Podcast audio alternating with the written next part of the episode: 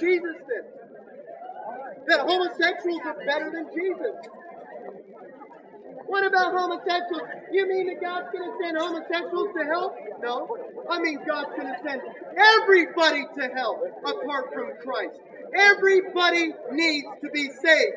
That's why Christ came into the world. There's no plan B. And as I've been laying out, there are five ways, five ways. Listen, I am the uninvited professor today.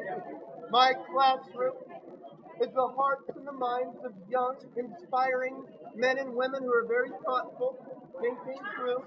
Uh, that's my classroom.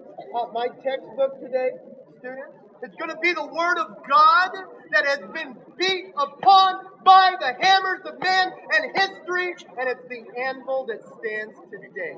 The hammers have broken century after century. But this textbook is the Word of God. And I will say this everybody goes to hell. Everybody is drowning in sin. That is why everyone needs the life preserver. Everyone needs the lifeboat. Everyone needs Jesus Christ. If you dare say, well, you mean God's going to send homosexuals to hell? Then you're saying a homosexual is better than Jesus. They don't need salvation.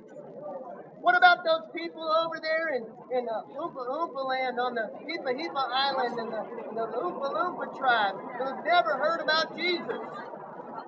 Well, then get saved, become a missionary, and go share Christ. Because history, his story, has shown that God cares more about those people than you do, and more than I do. God cares more about the people on the lost island of whatever than you and I combined. God cares enough about them to die on the cross to save them from their sin. And as I said, I'm the uninvited professor.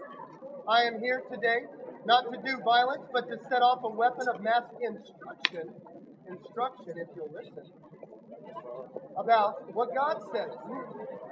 God has left revelation of creation. You respond to that, He brings you more revelation. God has left revelation of a conscience. You respond to that, He brings more of that. God brings the revelation, the living Word of God, the commandments, the prophetic scriptures that He sent throughout the whole world. You respond to His commandments the right way. The Bible says the law of God is perfect, converting the soul. The law of the Lord is a tutor to bring us to Christ. If you respond to the commandments of God, God will bring you the fourth revelation. Christ. That's right.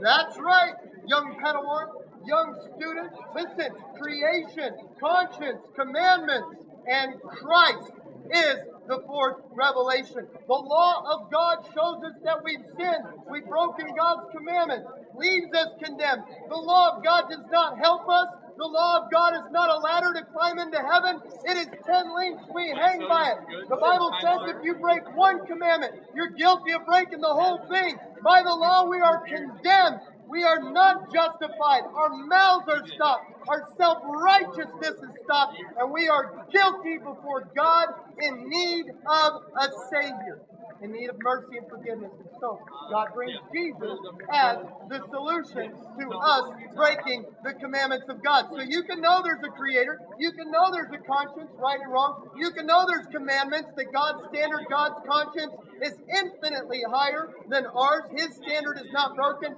and you can know that Jesus Christ is the Savior, is the solution, is the Redeemer, and you can still go to hell.